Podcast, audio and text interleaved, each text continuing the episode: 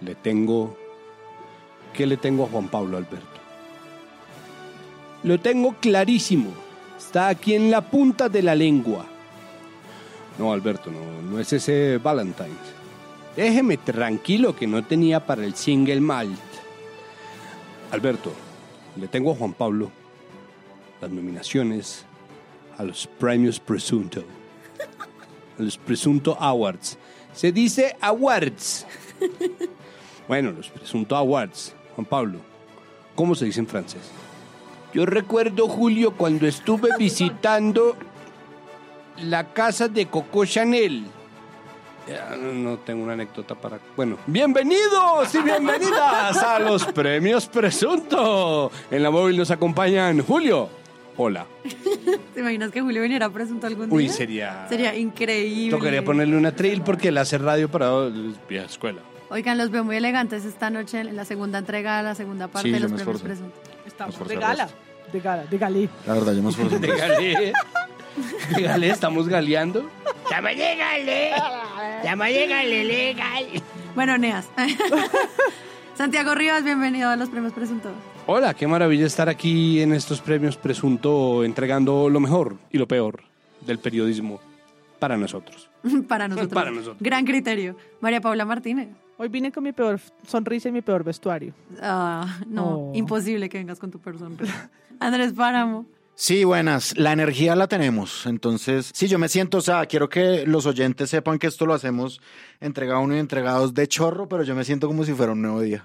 Tú te sientes Sí. como elegón. Sí, sí, sí, yo me siento como, no sé cómo hicimos, pero, pero aquí estamos. Vamos a darla toda. Vamos a darla toda. Y Juan Álvarez. Hola, buenas noches. Qué gusto estar aquí de nuevo con ustedes. Aquí en ustedes. y yo soy Sara Trejos y esta es pues su mesa de jurados, así que prepárense para la segunda entrega de los premios Presunto 2022. Antes de comenzar, la primera entrega de los premios Presunto, que se la dimos a la mejor investigación, una nominación increíble al trabajo que se hizo en Cambio, Vorágine, El Espectador, sobre lo que ocurrió en Putumayo durante 2022. Queríamos aclarar algo. ¿Qué era, Santi?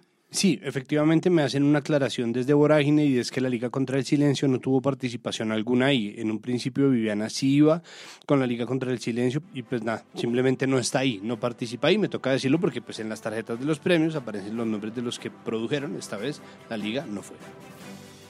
Y ahora con esto claro, igual felicidades a todos los que estuvieron en este trabajo en Putumayo. Comencemos.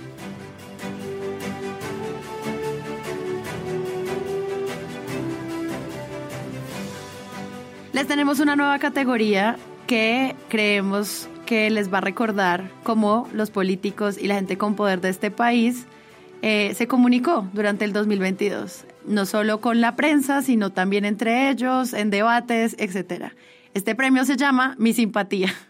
Y los nominados al ser más simpático, más agradable frente a un micrófono son La primera nominación es eh, una intervención de la candidata del centro Ingrid Betancourt en uno de los debates del mes de marzo. Es una intervención en la que el punto alto de su desastre es sacarle un poco en cara a Gustavo Petro sufrir de depresión y de que ella lo vio como en la mala. Pero en, el, en la nota de RCN... En la inmunda lo en la inmunda, acostado en un sofá en bata, sin ponerse de pie, barbado. Y en la nota de RCN eh, que eh, hace, digamos, circulación de este momento, de este simpático, de esa simpática declaración. esta simpática declaración en la que en pleno debate, eh, creo que era un debate de semana, el tiempo, ella le dice que pues ella lo conoce deprimido y que no sabemos muy bien por qué le dice eso, pero revisando la nota completa resulta que era el momento en el que el plan era atacar a Petro de parte de todos, entonces Ingrid le dice muchas cosas, le dice, es el momento en el que le dice que él está con las maquinarias, es el momento en el que ella le dice que esa campaña del voto, de hacerle conejo al voto comprado es paila, en fin, que ella se quiere exceder en contra de Petro y bueno, se le va un poquito y queda nominada mi simpatía por haber sacado en cara en pleno debate a Petro el hecho de que ella lo vio deprimido un día. En un tiempo en el que además estamos de verdad en una conversación pública tenaz, no tenaz como, uy, tenaz, sino tenaz, eh, constante y, fuerte, intensa, en pro del cuidado de la salud mental y justo llega Ingrid, ¿no? Como a revelar como si fuera, ¿no? Y, y, y los de RCN, trapito al sol, trapito al sol, respeten, marica. Además, eh, dicen que, que se sacaron mutuamente los trapos al sol y realmente pues es ella un poco la que estuvo en plan de ataque permanente. Felicidades Ingrid Betancourt por tu nominación a ser una persona muy simpática que usa problemas de salud mental para atacar a otro candidato. Felicidades. Y nuestro siguiente nominado es... Ingrid Betancourt. ¿Qué? Uh, pero Ingrid, La segunda No. nominada es Ingrid Betancourt. o sea, su Se participación, los va a llevar todos. su participación Por fin va a fue ganar. intensa. Por fin va a ganar Va a algo. ganar algo. Se va a ganar algo, sí. Ingrid, ¿será que esta vez se nos hace? Uy. Esto era un formato, a mí me parecía muy eh, divertido de Noticias RCN en televisión, en el que le desplegaban a los, a los precandidatos un, un tablero pues ahí para que miraran si iban a hacer alianzas con los otros 700 precandidatos. Menciones, mención especial para Rodolfo Hernández, que nos dio un momento muy divertido, que a todos decía, no... No, sí, él hizo, no, no. no, Fajardo, no, eso es un tibio, no. Se, se volvía como un pequeño performance breve, ¿no? Porque además el, el tablero que puso RCN táctil así con su tecnología era para eso, ¿no? Era como para verlos actuar frente A la a la decisión. pantalla. Eh, y es entonces cuando Ingrid termina además, ella era la entrevistada, pero ella termina entrevistando a los periodistas de RCN. Como no, no, verdad, no, pero necesito una ayudita acá. ¿Qué como- respondo? ¿Qué respondo? Sí. Le faltó decir eso, ¿qué respondo acá? Porque no, porque la pregunta, una de las preguntas era, una de las preguntas era si tenían aquí alianzas o maquinarias, Maquinaria, ¿no? maquinaria, ella, ¿Y este tiene maquinaria? ¿Este tiene maquinaria? no sé, ninguno con maquinarias. Este tiene maquinarias. es como si llega a una tienda y dice, ¿qué camiseta quiere? No, ninguna que tenga poliéster. Esta tiene poliéster, esta tiene poliéster. ¿Hay esta donas? tiene Como si llegaba aquí no hay donas. Hay donas, y este tiene maquinarias, no sé, este tiene maquinarias, Char, pero lo más gracioso No, de todo el es- mejor es Char. Char, claro. Porque ese sí lo duda harto, como Char, maquinarias. Ayúdame, a ver. Ahora, yo necesito la ayuda aquí de ustedes, porque en realidad lo que yo, eh, es decir, pregunta, ¿Oscar Iván Zuluaga tiene maquinarias que lo apoyan? Pues es el Centro Democrático del Uribismo, pero eso lo, lo determina usted, Bueno, porque no queremos incidir en esto. Federico Gutiérrez, maquinarias. Alejandro Char, maquinarias. Ay, yo creo que no, porque yo creo que sí tiene maquinarias. Gilberto Murillo, no sabemos, ¿no? Y Oscar Iván Zuluaga tiene maquinarias. Además era siempre en un tono muy incisivo, como los profesores pedían que uno leyera las preguntas, como haga énfasis en el punto de interrogación. Creo que hay que hacer una mención especial de esto de las maquinarias.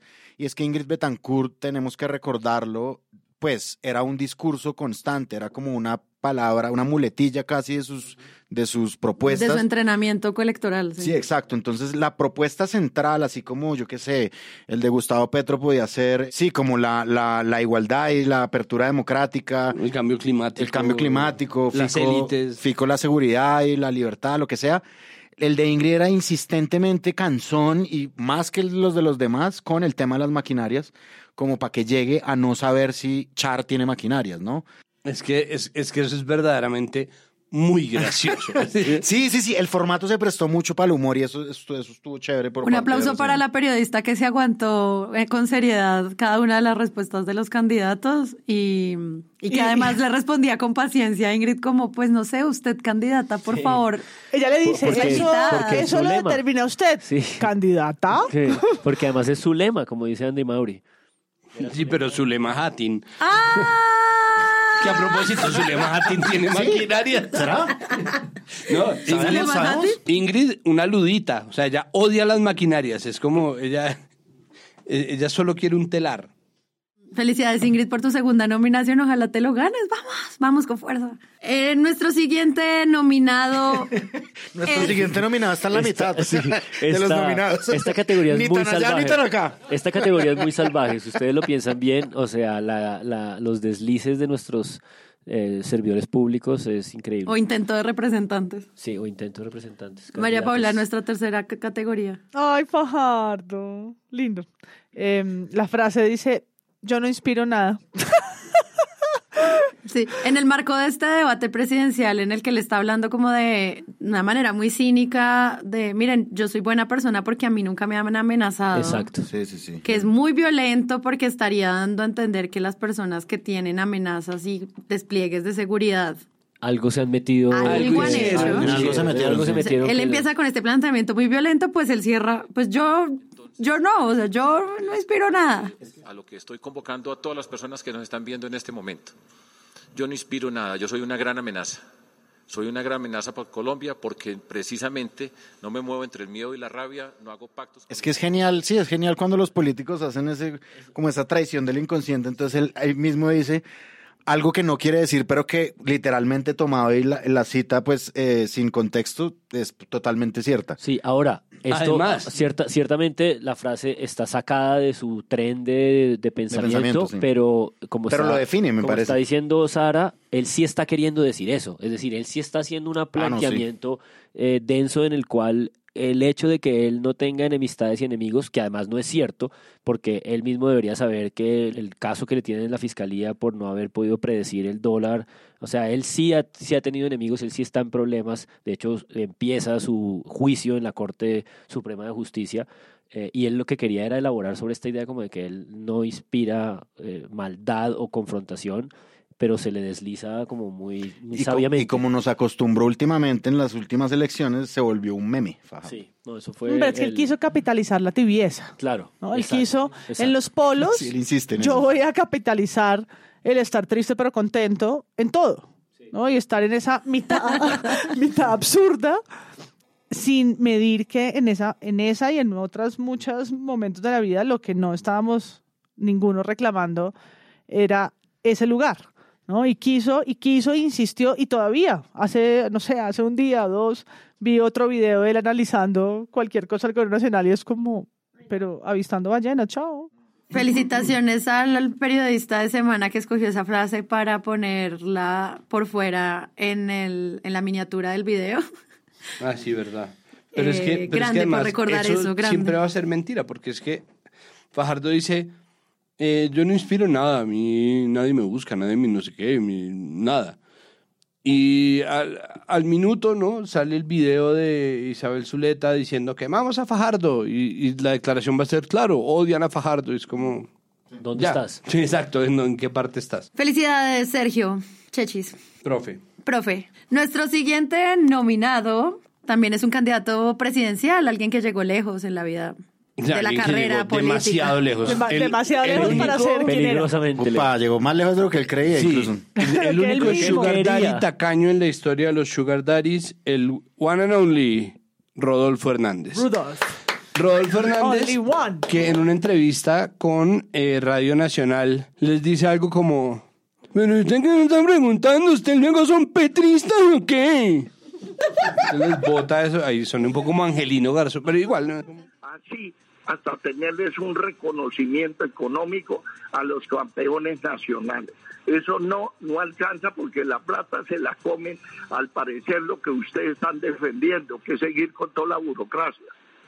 Oiga, mi ingeniero, hay varias cosas que usted está diciendo y que nos están dilgando que no son ciertas. Nosotros no es que no estemos interesados en los pobres, no es que estemos interesados en defender la burocracia. Eh, le pediría un poco de respeto también con la mesa. Pues ustedes cuando me respeten a mí, Siempre, siempre lo hemos Siempre lo respetado, respetamos, ingeniero. Ha sido aquí su casa, aquí lo nunca hemos recibido. lo ustedes quieren. Ustedes parece que fueran todos petristas.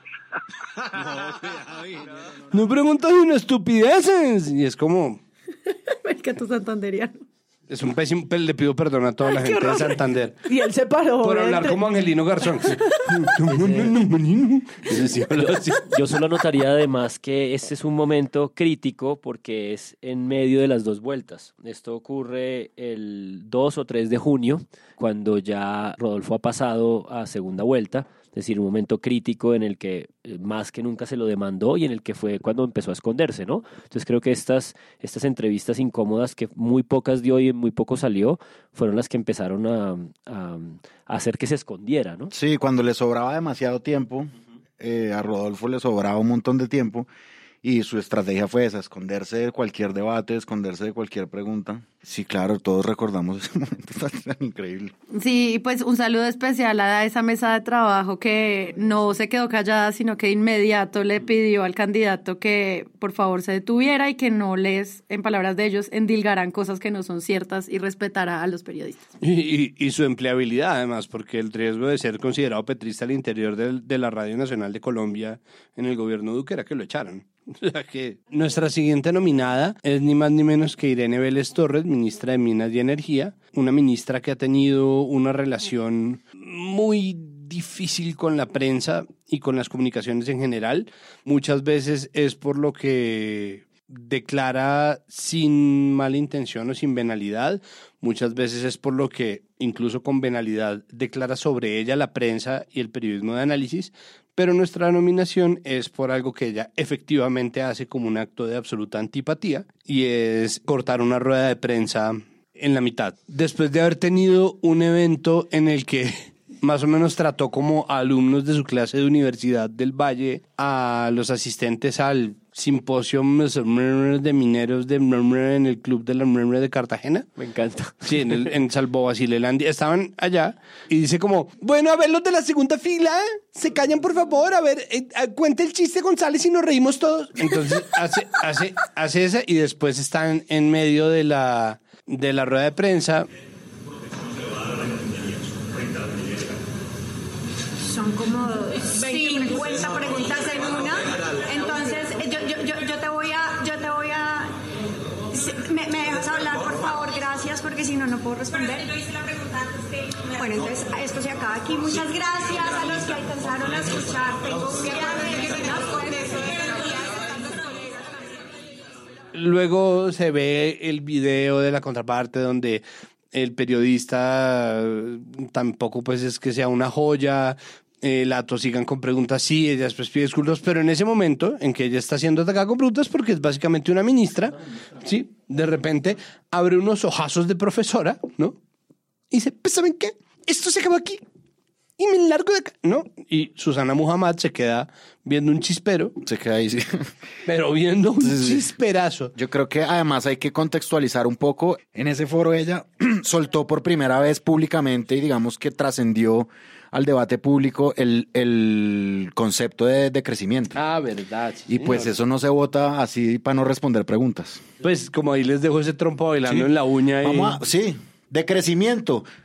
Muchas gracias. Y se me largan. Consecuencia de eso además es que seguimos viendo descontextualizaciones, interpretaciones libres, malinterpretaciones, porque ella tampoco respondió con claridad, ¿no? Cosa que además la hace responsable de mucha de esa tergiversación, porque si uno lo tergiversan, pero no dio la respuesta completa, uno tiene al menos el video de decir, vea, aquí respondí yo claramente y con todos los detalles que fue lo que me preguntaron, eh, y no en cambio, este es el momento en que yo me salgo furiosa de la conferencia, ¿no? Porque me estaban haciendo muchas preguntas y qué jartera. Es Y como- ellos saben, es decir, el gobierno de Petro, yo creo que por experiencia propia y también pues por la- las cosas que ellos dicen y saben de la prensa en Colombia, pues saben que para un gobierno como el de ellos va a haber una fiscalización gigantesca.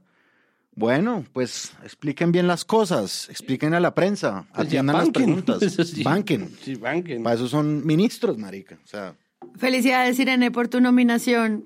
Ojalá te la ganes. Nuestro siguiente nominado es. El siguiente nominado, sexto, séptimo, octavo, ya no llevo por cuenta, parece que nuestros servidores públicos son muy simpáticos, es... eh, Son, co- son pocos servidores, son... sí. Son pocos servidores y son bien públicos. Esta penúltima nominación, la última, es eh, la más escandalosa de todas, pero se las dejo a ustedes, compañeras, a pesar de que me hubieran gustado presentarla.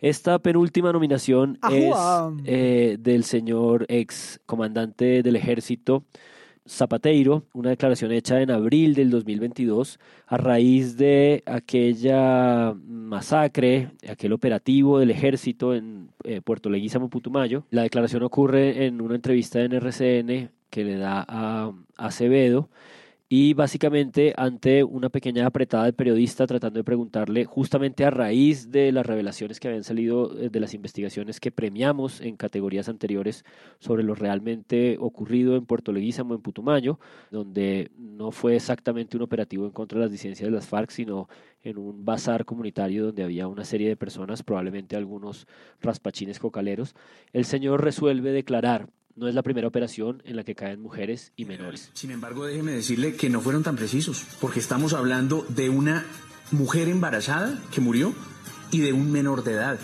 Y eso usted lo sabe, a la luz del derecho internacional humanitario, no son blancos eh, legítimos. Yo quiero decirle que no es la primera operación, José Manuel, donde caen mujeres embarazadas, donde caen menores de edad que son combatientes colombianos, combatientes. Y la estructura criminal. Voy a soltar de una vez que todas las categorías anteriores pues nos han parecido como simpáticas, graciosas, un poco fuertes y delirantes, pero creo que esta es la más delicada y la más espantosa de todas. Sí, no, este es Mr. No Simpatía.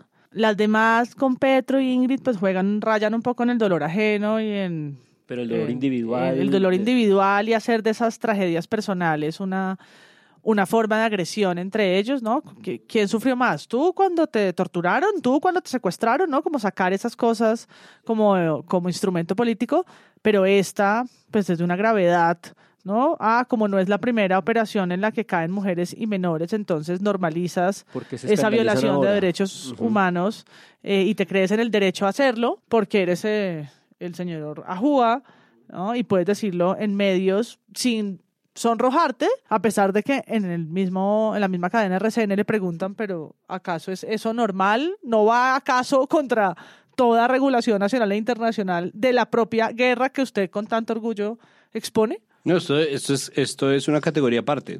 El premio. Ah, no, gracias, hijo de puta. No, no. Ah, no, pues entonces gracias, hijo de puta. Y hay que recordar. ¿Qué más le dice uno? De esta entrevista, es una entrevista macabra, eh, pues las declaraciones son macabras, las de Zapateiro. Hay otra frase que vale la pena recordar de esa entrevista y es que eh, Acevedo le dice, en ese operativo se disfrazaron civiles de guerrilleros para mostrarlos como, como bajas. Y Zapatero le dice, pero por favor, así como si el ejército nunca hubiera hecho eh, algo así. ¿Cómo, cómo, ¿Cómo se le ocurre pensar eso? ah? Sí, nosotros a duras penas usamos camuflado. No me acordaba de eso. Ay, felicidades, Zapateiro, por tu nominación. Y no se podía ir de presunto podcast y sus premios.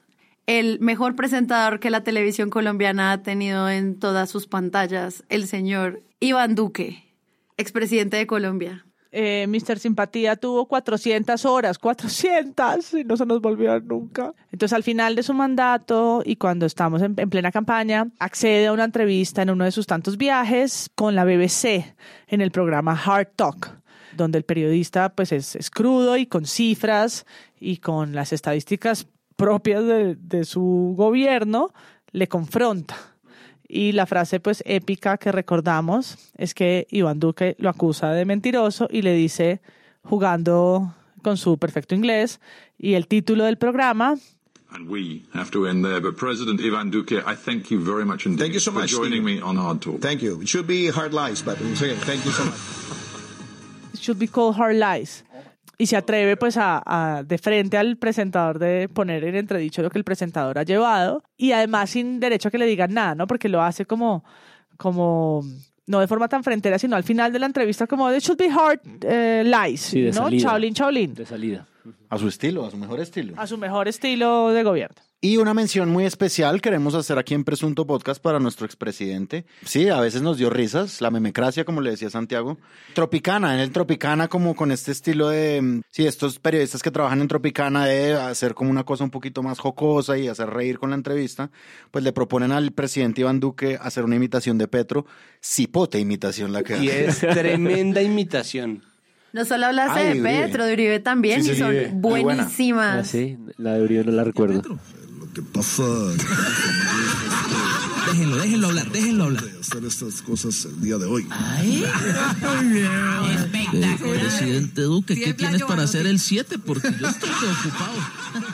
Es, es increíble esa participación en, en hacer imitaciones de Iván Duque. Que Lástima que ese no hubiera sido su trabajo porque lo habría hecho muy bien. O sea, yo la verdad, a mí esa entrevista me gustó mucho y lo felicito. Pero es que él en esos performances de medio siempre Muy lo hizo bien, muy bien. bien. O sea, él, él- Las él tocó, 21, tocó la guitarra, hizo 21. Le dio una vuelta a una periodista bailando salsa. Sí, Sí, era un Lo performance habría hecho súper bien. Yo amé sus imitaciones. Eh, presentó un programa de una hora en vivo, con 60 un año espectadores en YouTube. y pico.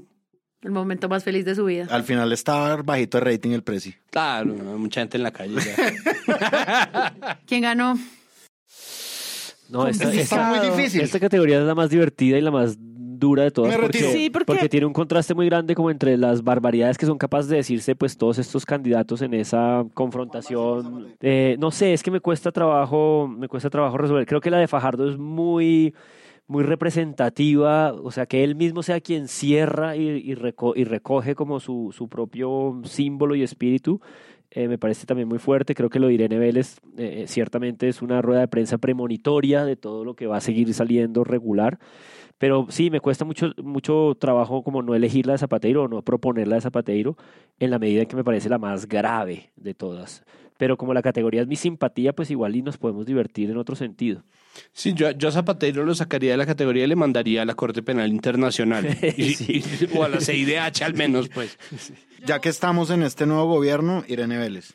Sí, yo también, porque siento que el trato que hizo con la prensa fue, sobre todo, con muy poca profesionalidad, poca asesoría también de su equipo de comunicaciones y pues también demuestra no solamente como el trato que ella iba a tener con la prensa los siguientes meses y que la prensa aprovechó para usarla a ella como un personaje eh, de los cubrimientos, sino que también da unas pistas de como de poca preparación, que es evidente en tanto es el primer gobierno de izquierda, pero se sentía como ellos no están entendiendo muchas reglas de juego, que se hacía como en esta punta de expert con, con esa rueda de prensa. Entonces yo también la apoyaría, la verdad. Pues yo lo único que le abonaría a Irene Vélez es que pidió. De todas estas personas, la La única la yo, la quería, yo la quería salvar porque Es pidió verdad, disculpas y también porque su manera escolar la hizo, pues, poco matoneó a los que estaban hablando necios en la primera o en la última fila. En cambio, las declaraciones de Zapateiro o incluso, o incluso lo de Iván Duque, pues afecta, es como un discurso y una realidad de unas poblaciones mucho más afectadas, como a las tres personas que Irene les dijo, ay, por favor, hagan silencio. Pues ah, ¿no?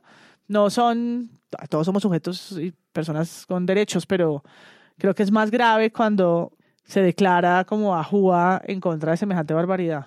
Pero es verdad que esa es una subcategoría criminal. Sí, él tiene propia, sí, es como, es que es mucho bueno No, pues es que, es que eso, eso ya es. Y lo que dice verdad. Juan, es la única que no da risa, además. La- y la única que además no ha tenido, la, la única que por ejemplo no tiene condena por parte de la Flip, porque no, no va como un ataque contra el periodista, sino como un ataque contra los derechos humanos ya per se, ¿no? Ya, ya como tal en sí. Pero pues lo que, lo que ocurre es que en el caso de, de todos menos Duque, son, finalmente es el premio tiro en el pie, ¿no? Porque Fajardo estaba terminando de cavar su propia tumba. Ingrid Betancourt, miren que ni siquiera la mencionamos, ni iba a ganar. Eh, Rodolfo estaba perdiendo la presidencia a cada respuesta. E Irene Vélez se iba a convertir eh, en la comidilla de- del periodismo con y sin razón, porque de verdad ha pasado de todo y muchas de las veces han tenido razón y muchas de las veces no han tenido razón a la hora de caerle encima a una persona que no supo manejar su relación con la prensa de arranque, que es además un síntoma del petrismo, porque como Petro, la mayoría de sus mis simpatías ocurren y ocurrieron en 2022 en Twitter, no está ahí. Pero también se la pasó corrigiendo periodistas y señalando a gente de, de neonazi, diciendo barbaridades, pero lo que hace Duque es, o sea, si eso hubiera sido un periodista colombiano, el comunicado de la Flipa habría tenido ocho páginas con toda la razón, ¿no? No, pues Ingrid. Y así nos quedamos así todos fajardeados. Ingrid. La que- Para que gane algo. Para que gane algo. Perdió hasta de la calle.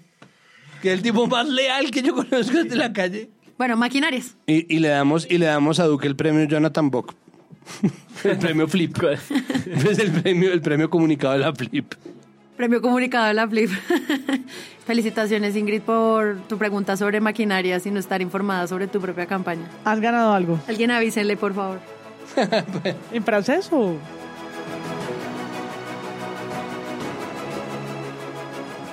Antes de seguir con la siguiente categoría, vamos a entregar en esta ocasión algunos premios que no que ya vienen con ganador incluido y en este caso queremos felicitar a el ganador único de la categoría Esta no es una oficina de comunicación. El maravilloso documental de 10 entregas de los 100 días del gobierno de Gustavo Petro.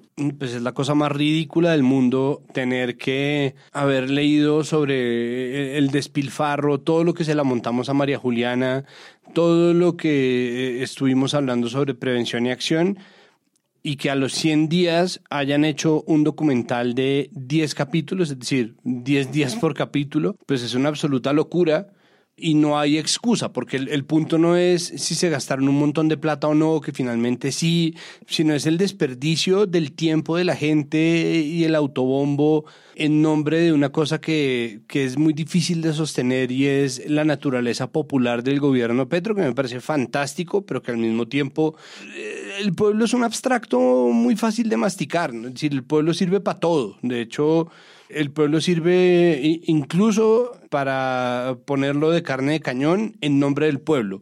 El pueblo sirve para tirarle cilindros explosivos, el pueblo sirve para el, el pueblo le sirve a los políticos y a los líderes para cualquier cosa. Y en este caso, no, como no, es que mandamos a hacer este documental en RTBC al que no le han nombrado ni siquiera gerente para pasar 10 capítulos de propaganda a cuento de qué.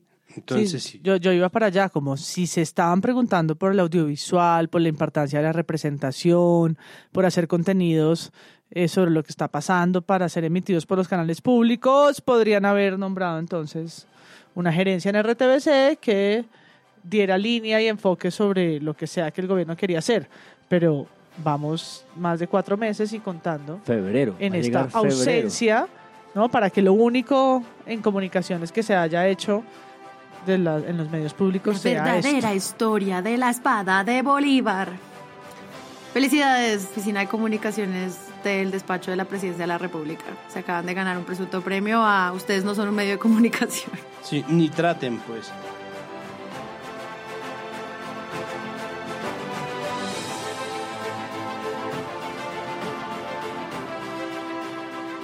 Nuestra siguiente categoría tiene que ver con algo que llevamos cubriendo desde el comienzo de los premios Presunto, que es el periodismo que termina teniendo tintes de cubrimiento racista y que no tiene en cuenta como las dificultades o las preguntas o los puntos de vista que pueden hacer que pues esta conversación se dé de manera respetuosa y más bien ayudan a crear espacios mucho más violentos en torno a la raza. Entonces, el peor periodismo que se hace en torno a cubrimiento racial es. Nuestro primer nominado es toda la franja de la mañana del 24 de marzo de 2022 en Mañanas Blue eh, con la dirección de Néstor Morales. El programa completo lo estamos nominando porque es el momento en el que se hace la nominación de vicepresidenta de Francia Márquez y también el momento en el que ella se pronuncia en contra de eh, César Gaviria, ¿se acuerdan? Y el programa completo es toda una cosa sobre la radicalidad, sobre la falta de formas de Francia, sobre todas las cosas que no, que no pueden procesar de su vocabulario, de su manera de decir, hasta que llega como ese punto álgido de toda esta mesa de la mañana, que es cuando dicen, ah, bueno, Petro ya nombró su vicepresidenta, ahora estamos esperando los nombramientos de los demás, y les va a quedar muy complicado y empieza la comparación de la idea de que no van a poder encontrar nadie eh, frente a ella. Todo el mundo se va a ver muy majo y muy estrato 6. Esto es Paola Ochoa haciendo su frase de, pues cualquier persona se va a ver al lado muy estrato 6, muy majo. Y entonces Néstor vuelve y le pregunta, pero ¿cómo así? ¿Está usted diciendo que entonces no, va, no van a poder elegir eh, otros candidatos o candidatas para esta vicepresidenta que es muy poco preparada, pobre, negra y de nuestro disgusto. ¿Está usted acaso diciendo eso, Paola? Le va a tocar nombrar a un hombre. Y creo que es por eso, no, pues precisamente por eso es que Gustavo Petro nombró a Francia Márquez, porque la que ponga él, si llega a poner una mujer, Néstor, llámese como se llame, Digan Francisca, María Lorena Gutiérrez, en fin, cualquiera se va a ver muy mona, muy maja, muy estrato 6 comparada con Francia. Pero Paola, ¿cómo sabe usted todo eso si es que no sabemos quién sería esa mujer? No, por eso le digo yo, debería nombrar, pues desde mi Paola, punto de vista muy o sea, personal, Paola, una debería mujer un indígena, por ejemplo, que Paola. no tiene como... mm, Paola, no, una no, mujer indígena, No, líder, líder de, ese tipo No de minorías. vería- no porque se vería al lado de Francia Márquez, muy mona, muy maja, muy... Muy maja, muy estrato 6. Y es toda la mañana en ese mismo bucle con este eh, momento así de racismo explícito y creo que lo fuerte de todo es que eso desató una semana casi completa. Recuerdo que nuestro episodio fue sobre ese tema de racismo en esa semana y dejó como muy en, expuesto la disposición social que teníamos de escuchar y de no confrontar ese tipo de escenarios racistas en, en los medios masivos de comunicación. No, y es que es tan cara dura Pablo Ochoa que después ella escribe una columna disculpándose. Así que ella, que ella la quiere a Francia, Y pero Francia no la quiere a ella. la- ahora le muestra un cariño como ese cariño condescendiente, pero además tiene la osadía de compararse y decir, yo también he sufrido las violencias como mujer y es como, no puede ser. Hay una cosa de esto y es que claramente esto tiene un nombre propio que es Francia Márquez y Francia Márquez obviamente llega a trastocar un poco y a solo con su presencia y su presencia ya se nota muy a nivel nacional en las encuestas cuando queda de tercera fuerza nacional. Bueno, llega como solo su presencia tiene un efecto rebote en la prensa que es el racismo que pues al parecer estaba no tan visible antes de que ella llegara. La carta a Francia Márquez pues es una, es una locura, es una completa condescendencia racista y cae nuevamente, o sea, parece una saga en la que Paola Ochoa se empecina, entonces yo a ti te amo así tú no me ames. No puede ser, o sea... Es que el componente común de, de este premio de racismo y sobre todo en estos tiempos que corren eh, está obviamente atravesado por el hecho de que nadie se siente porque nadie se declararía a sí mismo racista, que es un gigantesco gracias Farid. Obviamente nadie se declararía racista porque por eso es un problema estructural. Pero entonces, claro, es el, el tren de pensamiento o, o la hilación de ideas que viene con, con la saga de Paolo Ochoa y su conversación, su monólogo con Francia, ¿no? que es como, Francia, eres poesía, arte, lucha, mujer, eh, mm, afro, negra, hermosa, te amo. tú me Sabiduría odias. Ancestral, como- eres leyenda. monu- esta, Eres Sa- Santiago, le está, Santiago le está, pues claro, poniendo, pero ella dice, eres leyenda, monumento, sabiduría ancestral. Sí, e- exacto, eres sabiduría ancestral y es como, no, yo lo que estoy diciendo, ¿no? Es como, no, que tú eres una berraca, como que tú eres una berraca por estar ahí, pero al mismo tiempo está implicando, es que a los blancos ya no nos quiere nadie, es que el nuevo pecado es ser blanco, nosotros también somos perseguidas. ¿No? Como, es que ahora ser blanco es una desventaja, que es obviamente el mismo discurso de, ay, es que ahora como ser un hombre blanco es, es estar perseguido, ahora somos víctimas del nuevo, ¿no? Y eso un poco nos bota un hilo con, con otros nominados de, de este premio, que es como, racista yo, pero si yo te estoy diciendo que eres una berraca por ser negra. El siguiente nominado es otra vez Blue Radio. Eh, igual es una noticia reseñada por El Tiempo que se titula así: Doblegados por Francia Márquez. Retractaciones por ofensas en Twitter contra la vicepresidenta. Cuando dice doblegados se refiere a las personas que fueron demandadas por Francia Márquez o eh, notificadas de procesos por haber sido en sus tweets eh, haber cometido faltas como la injuria y la calumnia, de la cual todos y todas tenemos derecho a utilizar el recurso si así nos sentimos vulnerados. ¿no? Y el doblegados con una foto de Francia en medio de ese debate, eh, pues termina desviando el, la discusión sobre el racismo estructural con el que estaban maltratando a la candidata y lo hicieron durante meses y poniendo de víctimas a Gustavo Rugeles, a Marbel, eh, personajes que luego, no en el juicio de los premios presuntos, sino en el juicio real, tuvieron que eh, retractarse y pedir disculpas en Twitter porque así fueron ordenados a hacerlo según la regulación. Pero es que además doblegados es como, como vean que no es eh, ninguna, ningunos nadies. Eso no son, eso no son poblaciones vulnerables las que representa Francia Márquez. Miren cómo los doblega, ¿no? De, de, buenas no le dijeron la tirana. La tirana los doblega, los somete a estos pobres, pobres periodistas y comunicadores que, que solamente eh, querían expresarse A esta con respecto artista a una que- figura pública. A esta artista que solo quiso decirle King Kong. ¿Qué tal? Hizo, un meme sobre... La doblegó. Vamos, ¿no? Y lo que nos queda pues simplemente es una serie de subnominaciones que tuvieron repercusiones hondas, pero que tienen un hilo en común, que es el lenguaje. Y es Francia Márquez dentro de las novedades que trajo con su figura, siendo su, propia, su propio ser ya una novedad gigantesca en la política colombiana, trajo eh, unos usos del lenguaje que la gente simplemente eh, le, le cayeron al hígado. Uno de ellos era los y las nadie, ¿no? El otro era las, las, mayoras. mayoras, que es una palabra de uso tradicional eh, en el Pacífico colombiano.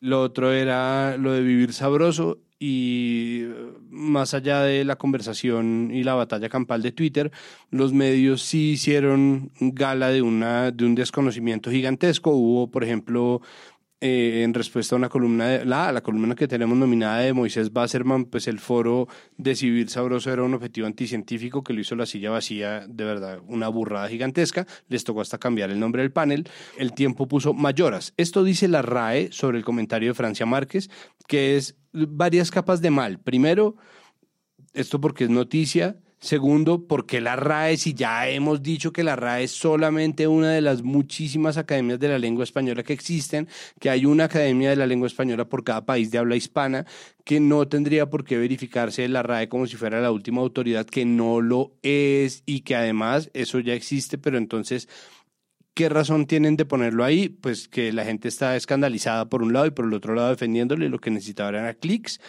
La otra era Claudia Palacio diciéndole que sí, entonces ahora que iba a vivir en la casa de ahí al lado de la casa de Nariño, entonces ahora sí iba a vivir sabroso.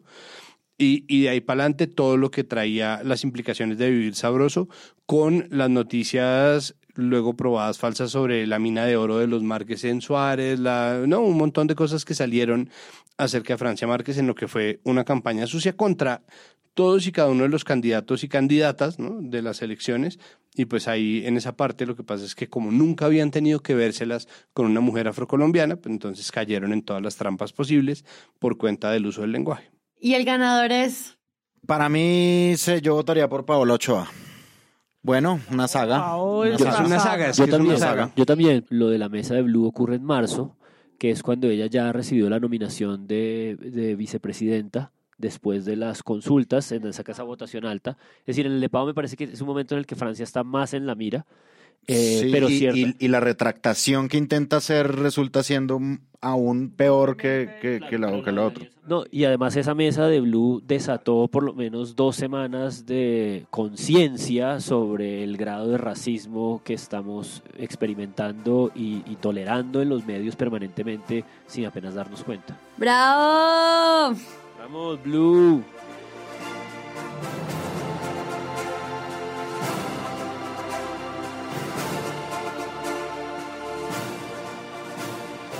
Bueno, una gran categoría que nos gusta mucho en Presunto, ya hemos dicho que no todos los medios la tienen, pero para los medios impresos sigue siendo algo fundamental y es la portada.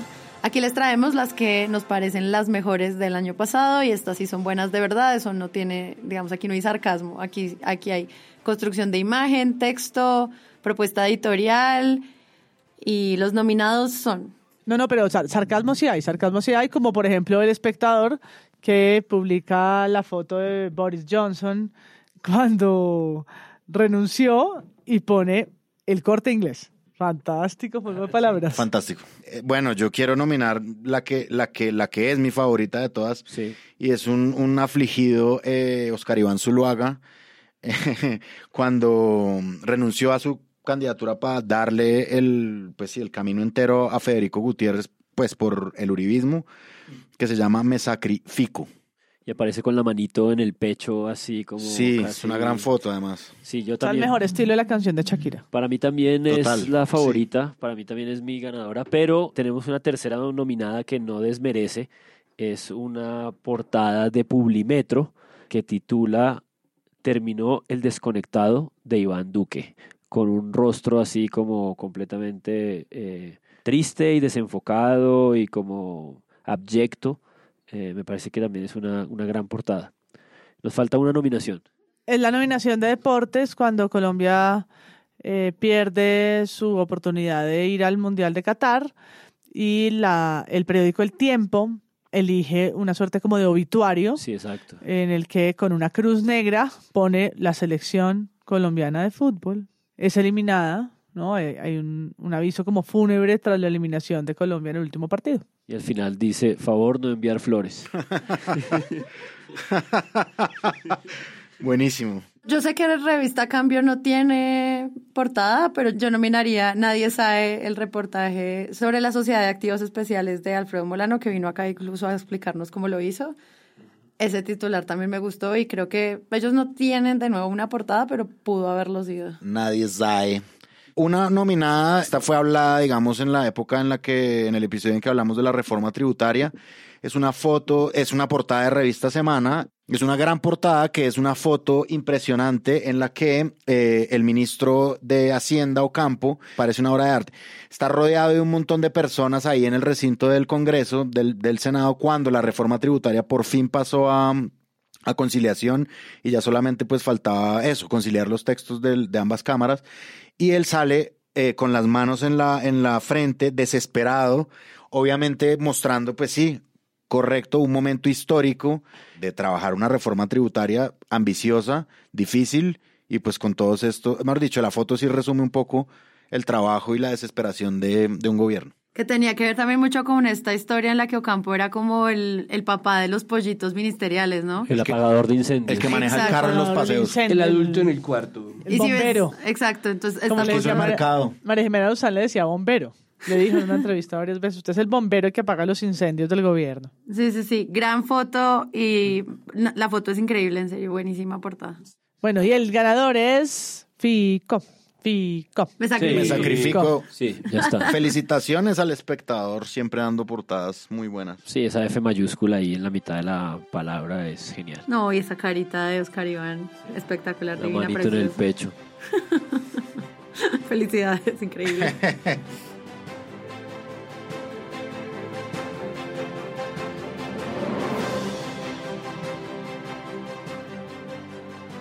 Continuamos con nuestras categorías especiales, señoras y señores. Eh, por primera vez en Presunto, el ganador a esta primera vez, por primera vez categoría. Homenaje, vida y obra a superarse a sí misma. Pues ¿Quién es que será? ya son ¿Quién? cuatro años de hacer premios presunto y este premio vienen ganándoselo de manera consistente, ya era hora de que tuvieran su propio premio, así como Vicky lo ha tenido, pues ahora la revista que dirige, porque Vicky ha trascendido, ha, devenido institución. Ahí está siempre superándose, siempre al frente de sí mismo, siempre rompiendo su propio récord. Sí lo hemos mencionado en varios episodios nuestros y es como, bueno, pues lo lograron, lo lograron, lo lograron nuevamente y es sorprendernos aún más. Llegar a un nivel que no creíamos que era posible, pero lo lograron.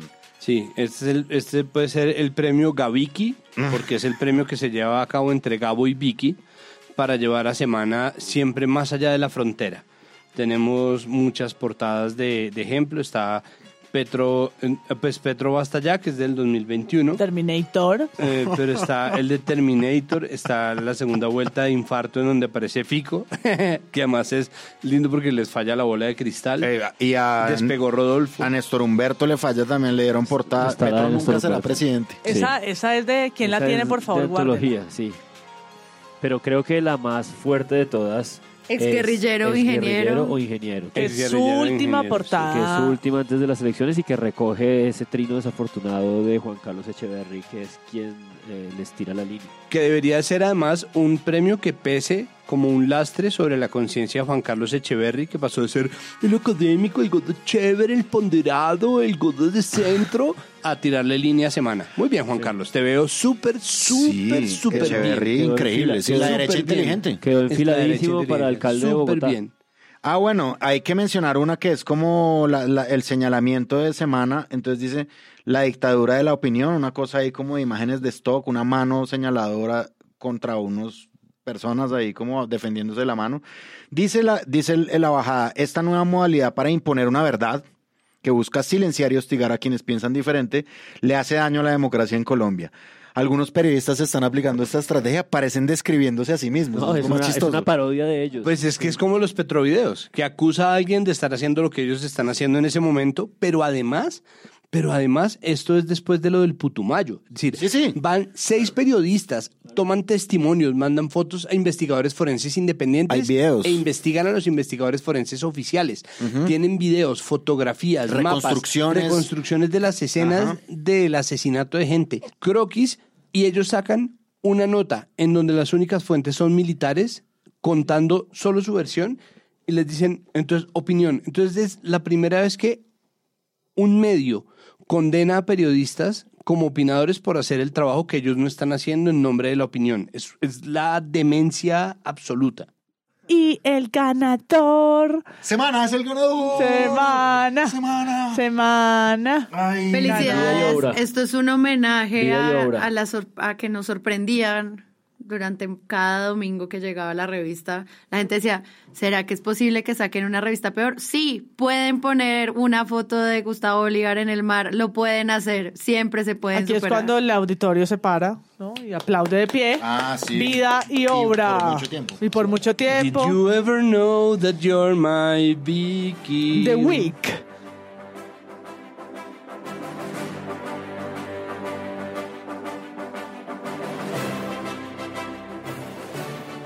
La siguiente categoría es una categoría en la que nos preguntamos sobre ciertas palabras editoriales que se suman a los titulares y que no solamente informan, sino que al mismo tiempo dan como ese tonito con el que se quiere dar la noticia. Y no supimos darle un buen nombre a esta categoría, Santiago, se llama Teoría Prácticamente, en honor a la primera noticia que va a leer Andrés Parra. Prácticamente. mucho el adverbio usado como título de la categoría. Yo no sé si eh, recuerdan cómo eran los confidenciales de semana antes de, de los Gilinski, de Vicky Ávila. Precisos, investigados, buenos chismes. Eran buenos Pues chismes. uno exacto. sabía que estaban saliendo de un cóctel donde había políticos. Sí. O sea, uno sabía que había un político ahí. Pero eran como noticias de interés nacional. Esto ahora es, Es- como Una vez la eh, el profesor ¿cómo se llama? Francisco Gutiérrez Sanín dijo que ese tipo de periodismo, así como en chisme sobre el poder, era la forma en la que uno podía enterarse más o menos de las cosas que pasaban tras, tras escena de lo que uno no podía ver como ciudadano. Y devinieron en esto, en una noticia como esta, esto fue en la entrega del, del informe de la Comisión de la Verdad, cuando Iván Duque, el presidente eh, en ejercicio, no fue y Gustavo Petro, el presidente electo, fue. Dice el confidencial. El padre de Ru prácticamente, prácticamente. O sea, No, es que es increíble. eso es- Dejó ver. Prácticamente dejó ver. No dijo, no, lo dejó ver. además dejó ver. Tiene un dejo como de redacción popular, ¿no? Como no vamos a hablar con él ni le vamos a contrastar esto, porque él prácticamente dejó ahí como... Y vamos a utilizar el discurso que dio para saber si lo dijo. No, no, no. El Prácticamente. padre de lo Ru dejó ver. prácticamente dejó ver que no quería que el presidente Duque estuviera en entrega de informe final y que fue feliz con Petro. Dejó ver un montón. prácticamente. No, pues, es que prácticamente, sí. es que más prácticamente es la manera más aparentemente sopesada de instalar una hipérbole. Porque es que uno dice como, no, y que hicieron los de la primera línea, no, los de la primera línea, uno de la primera línea le botó un- uno de sus escudos de madera a un SMAT. No es que prácticamente son guerrilleros. No, o sea, uno, sí, sube de categoría las cosas con prácticamente. Es como, ¿qué pasó? No, pues que Petro, que Petro le dijo a un periodista por Twitter que era un ignorante y que estaba descontextualizado. No, es que prácticamente es... eh, Acabó con la libertad de prensa. Sí, es prácticamente Pinochet. Entonces, prá- prácticamente estamos eh, ante Fidel Castro. ¿No? Es que esto prácticamente es el... ¿no? Entonces uno dice Es prácticamente cada como- vez que está Es como un portal para conectar dos cosas eh, imposibles de conectar. una la- está la un- porque- tanque inflador de bombas. Esta es una categoría muy la categoría Vicky, que es Vicky utiliza ese tipo de, de cosas y es como, aunque les duela, Luis Carlos Sarmiento Ángulo tiene razón, que es Aunque que les es duela a quién. hijo, pero que esto además es es de la misma, esto es una rama del mismo árbol que dio los confidenciales contra la silla vacía, ¿se acuerdan? Como exclusivo, Semana revela en un confidencial que, que Juanita León es una niña gomela. ¿No? Es como, marica, ¿qué? ¿No? Entonces, no, cuidado, exclusivo confidencial de Semana revela que Petro es boy feo. Y es como, pero porque no se calman. Entonces aquí es, aunque les duela, Luis Carlos Sarmiento Ángulo tiene razón. Pues sí, yo tengo cada tanto eh, razón y pues eh, el otro día gané en Pictionary, pero no, pues no, a veces sí. Yo sí me he sentido privilegiado con el país que me dio eh, la lista Forbes, pero sí. Tengo gracias. un yate. Un yate y, y a veces tengo también la razón, sí. Dice el, el confidencial, lo único que no puede ocurrir en este país es que irrespeten y lo maltraten. Pero hay, hay otro nominado que es el, el otro berrinche de Vicky que me encanta, que es, es una forma muy tuitera de actuar, ¿no? Que es tirar indirectas a través de, de citas. Y entonces empezó a poner en Instagram, primero desde su cuenta personal y después desde la cuenta de semana, porque como yo digo, Vicky ya trascendió, ya no es el premio Vicky Dávila que nosotros lo entregamos en algunos premios presunto, ahora es el premio, no, ahora semana y Vicky son, son uno solo. Son, son, entonces, vinieron en lo mismo. el, el berrinchica Vicky, por favor, Andrés Mauricio. No, yo digo como, bueno, eh, ahorita, eh, sí, es una frase de Kennedy, eh, pero sí, es impresionante porque es como, venga, usen ese meme. Usen, pónganle la tipografía de semana y usen ese meme. Estoy seguro que fue así la orden. Y es, se puede ganar con la mitad, pero no se puede gobernar con la mitad en contra. John Fitzgerald Kennedy. Se le notaba el indirectazo claramente. Pero John ella- Fitzgerald Kennedy, que para el público de semana es prácticamente un comunista. Y ella descarga, es- descarga este afiche de Google Fotos, pero luego construyen en semana una versión del afiche Eso es lo más increíble. con tipografía y es esa versión en la que Vicky lo pone en, su, en sus redes, luego se retuitea a sí misma, se comenta y le da like desde la cuenta de semana, ¿no? Que es como esa, esa cosa extraña que pasa entre esas dos cuentas, muy rara. que es como que es como lo que hace Gustavo Bolívar con la cuenta de Gustavo Bolívar en Twitter, ¿no? Que yo creo que su community manager se confunde entre la cuenta anónima con la cual le echa flores a Gustavo Bolívar o la suya propia y la de Gustavo Bolívar, entonces Gustavo Bolívar sale tomándose una foto y ¿En la dándose un beso Ah, no, con la rectora de la Sorbona, ¿no? Como con una copa de champaña diciendo, nos recibió Madame Dupuy. bidi, bidi, bidi, bidi, bidi". Y, y después Gustavo Bolívar cita el, el trino y pone, qué monumental actuación la de Gustavo Bolívar en la gira de Gustavo Bolívar por la Francia. Increíble. Es, es prácticamente la gira de Simón Bolívar por, por, por la Europa de entonces. Es prácticamente Simón Bolívar, este señor, Gustavo Bolívar. Muy bien, Gustavo Bolívar, dice arroba Gustavo Bolívar. Y el ganador del premio prácticamente es pues el que le Obviamente. puso el nombre a la Obviamente, categoría. sí, Claro, Obviamente. es que, es que se- Claro. sería muy bueno que de aquí en adelante, cada vez que un periodista diga prácticamente, tocara llamar al padre de Ru para que corrobore la noticia. Yo no sé por qué me siguen llamando para que chequee estos hechos que no son en nada de mi cuerda ni se desprenden de mi labor. Gracias, pero no me interesa. wow. Es prácticamente el padre de Ru. Prácticamente, prácticamente está acá con nosotros.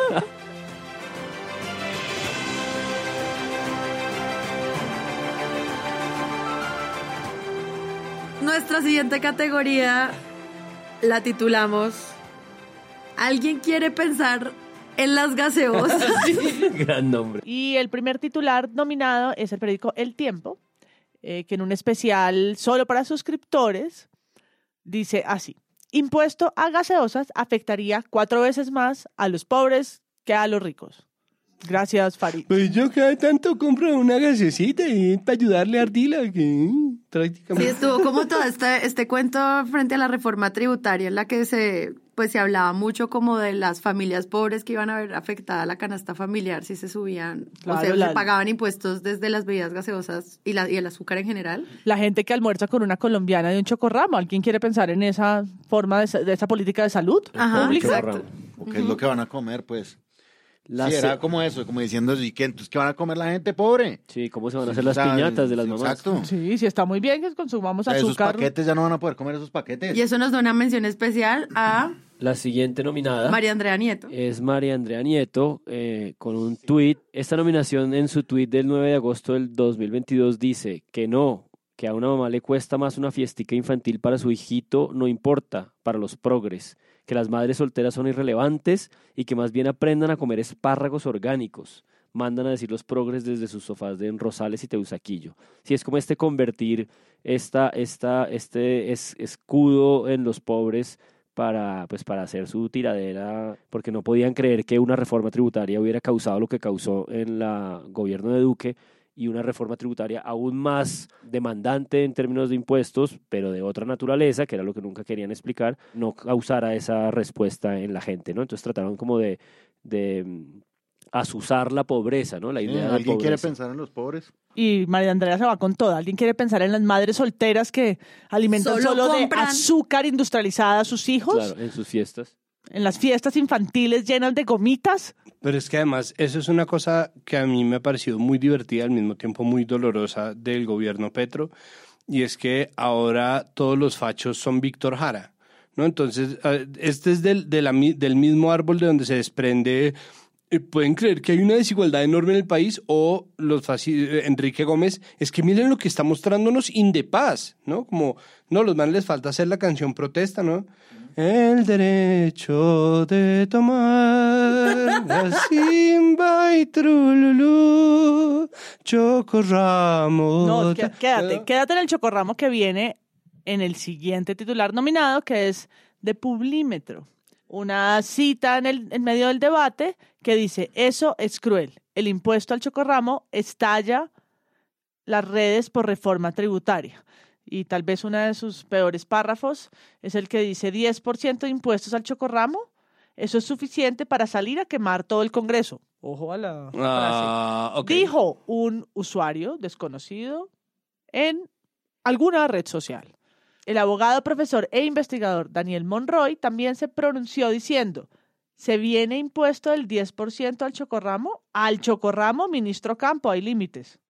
Creo que ya estábamos cruzando aquí como el límite de la ironía, ¿o no? En Publimetro. ¿O será que no? No lo sé, No, ni idea. no lo sé. Sí, pero hubo un cubrimiento muy amplio de que iba quién, quién quiere pensar en las gaseosas, quién quiere pensar en la oblea, quién quiere puede- pensar en el chocorramo. Sí, el Ese Chocorramo puede hubiera llamarse el premio Jorge Robledo, ¿no? Porque Robledo, desde que era congresista, estaba también con el cuento de que el, el impuesto eh, a las gaseosas y a las bebidas azucaradas lo pagaban a los pobres porque se lo iban a cobrar a ellos. Y es como, hombre, que sí, que la idea es desincentivar el berraco consumo, el consumo popular. Y Si no el último nominado, En la garganta de los pobres. cuando empezó a anunciarse que iba a haber una reforma tributaria, Juan Diego Alvira se fue de viaje a Palo Quemado, porque tenía que anunciarlo desde ahí, que la gente viera desde dónde es que se compran las cosas. Y en un lugar en el que se venden papas, tomates, plátano, él igual. Ahí le dice a una señora como, este chocorramo, ¿a ¿cómo está? Y la señora, la reforma tributaria no ha sido. O sea, como que hasta los mismos lo regañan en vivo allí. Entonces, Juan Diego Alvira también nominado por... Pero ¿Alguien además quiere como- pensar en las gaseosas? De verdad, se vino hasta Palo Quemado a conseguir chocorramo. ¿En qué barrio sea. vive? ¿En qué barrio vive usted? Para lo quemado hay de todo. Están los espárragos que está pidiendo María Hay Andrea Nieto. estos espárragos or- caros. Y el Los ganador espárragos es... de las fiestas infantiles de María Andrea. Por mí, por mí es María Andrea Nieto. Sí, es que le daban mucha, eh, sí, yo creo que le daban mucha cachucha a eso. Y es como, y, y a mí me parece que hay un subtexto terrible y es como los pobres tienen que comer esa mierda. Puta, ¿cómo les van a cobrar tanto? No les van a subir. Sí, sí, esa es la, la cosa más ridícula, porque, claro, hubo un par de tweets de personas que también están muy desconectadas, y eso también hay que decirlo, que es gente como, ay, pero no entiendo, porque los pobres no comen más palmito del putumayo. Es como, mira, no, no ayudes tanto, ¿no? Pero no es una cosa generalizada, es una discusión que se está dando a todo nivel y de verdad enarbolar las banderas populares para defender el derecho de los pobres a, a ganarse una diabetes, ¿no? Como, es que, entonces, ¿qué, qué van a comer? ¿no? Pues hace dos, tres años estábamos hablando sobre la experimentación que hacía Postobón con una bebida Cufú. Cufú. Cufu, cufu. Cufu. Eso. Se llama Fuku, Julio. Y alguien lo corrige. Eh, Cufu, cufu que se parece, que siempre se me pareció a Serialín. Cufu, claro, pues es que Cerealín es... Cerealín toma Cufu.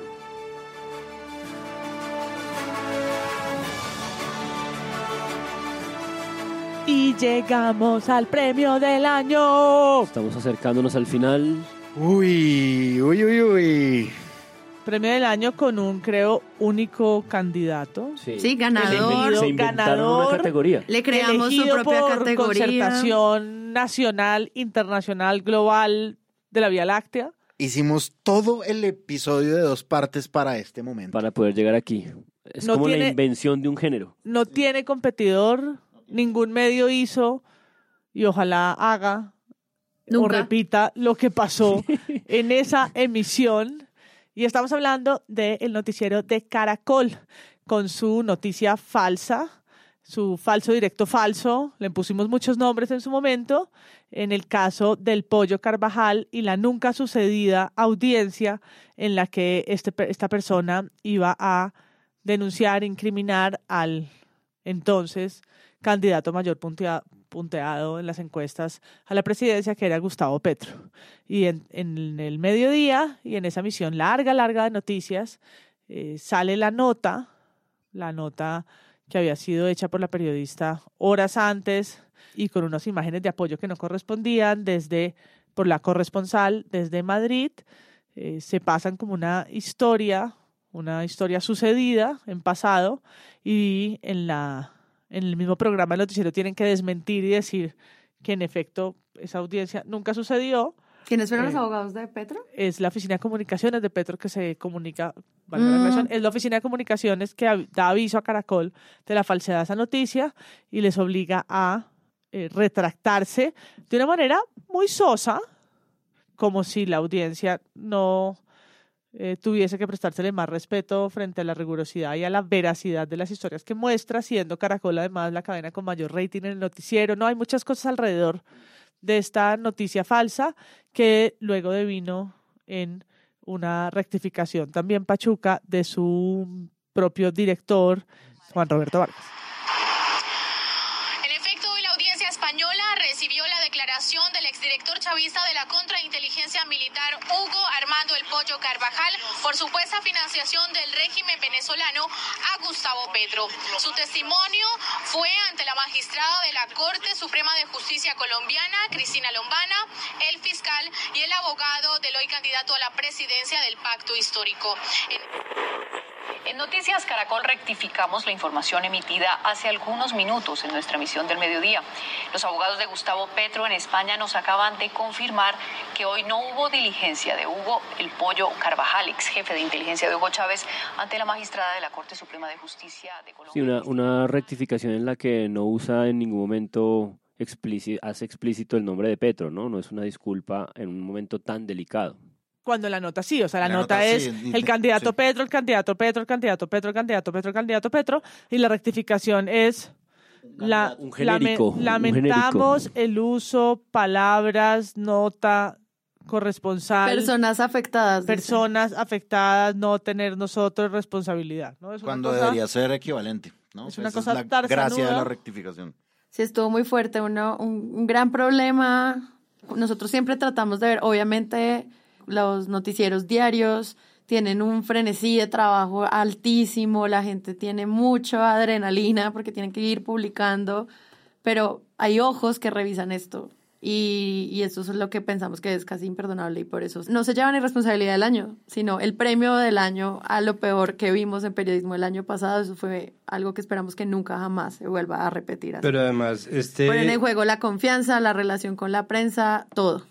Pero es que además, este casi que debería ser el premio Robespierre, porque es como, ¿cómo hijueputas no ruedan cabezas por esto? Porque es Además- que esto era para que alguien saliera y no, yo no es como que yo goce con que nadie salga despedido de su trabajo, no es como que yo disfrute en absoluto, pero es que un problema de estos en cualquier país que tenga algún grado de responsabilidad o de acuerdo social por la responsabilidad del periodismo, habría acompañado hasta la puerta al director, al menos al jefe de redacción de ese noticiero, porque es una locura que se inventen esa noticia, ¿no? Que digan como, no, es que prácticamente somos el Boston Globe, y es como, o no.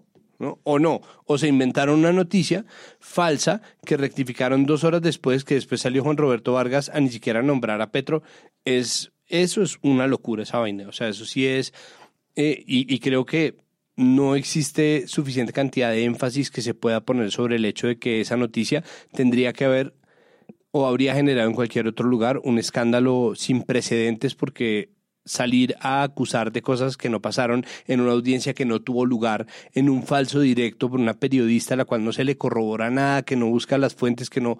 Es decir, todo, todo el trabajo de un tinglado gigantesco que alcanza a tener corresponsalías en Madrid para salir con una mentira y que después simplemente salgan y se disculpen y podamos pasar tranquilamente al otro escándalo, al otro titular bobo, a la otra portada de semana, eso, eso es una locura.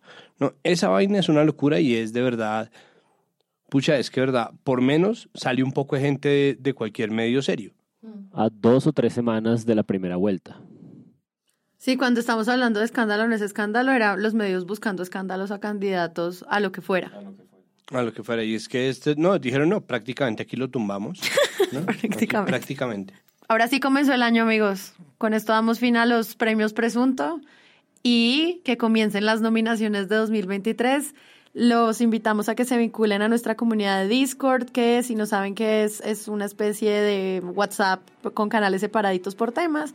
Así que usted, si quiere comentar, únase, participe y también puede hacer parte de nuestra comunidad de donantes en www.presuntopodcast.com.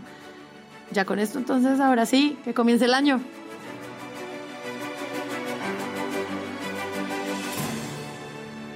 Si les gustó este episodio y quieren apoyar este podcast, los invitamos a que lo compartan en todas sus redes sociales. Esa es la mejor manera de crecer. Presunto Podcast es producido por Sara Trejos con el análisis de Santiago Rivas, María Paula Martínez, Juan Álvarez y Andrés Páramo. La postproducción la hacemos Rodrigo Rodríguez del Oro Podcast y yo. Nuestra asistente de producción es Paula Villán de Sillón Estudios. Les invitamos que visiten presuntopodcast.com donde pueden ser donantes y parte de la membresía de Presunto. Con su ayuda podremos financiar este proyecto y diseñar mejoras para ser sostenibles y salir cada semana.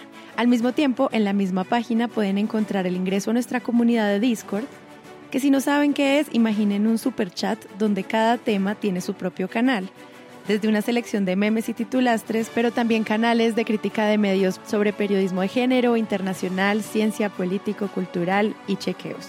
Todo esto alimentado por la misma comunidad.